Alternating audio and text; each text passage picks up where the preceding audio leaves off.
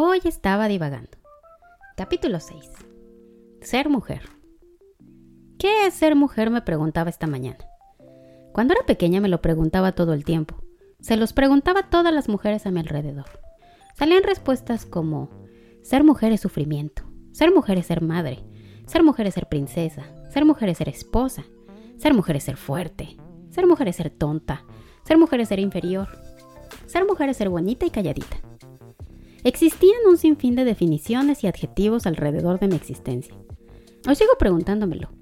Y es que parece que venimos al mundo a definirnos constantemente. El mundo y nuestro lugar en él cambia todo el tiempo. Y te reta pensar si estás adaptándote a aquellos estándares a los que constantemente estás siendo sometida a encajar.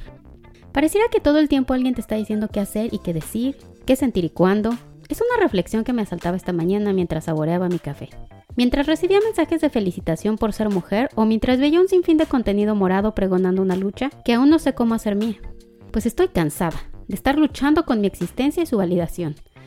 Mi madre algún día me dijo que cada que nació una de sus hijas lloraba, pues sabía que venía al mundo a sufrir.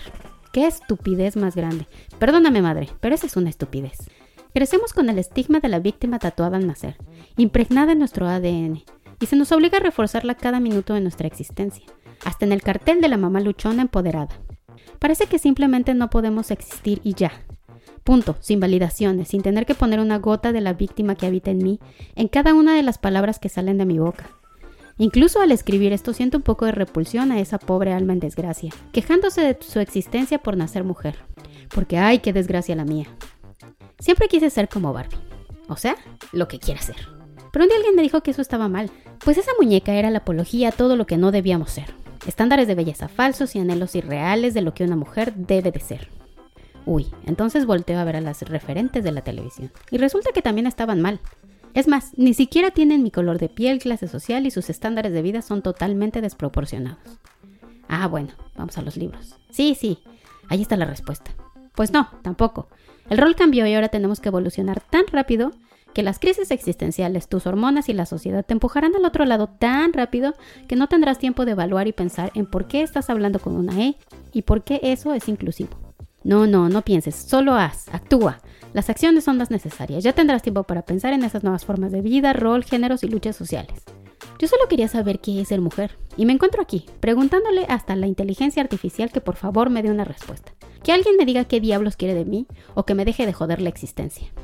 Suficiente tengo cada mes con el Freddy Krueger que habita dentro de mí y las canas que me están saliendo.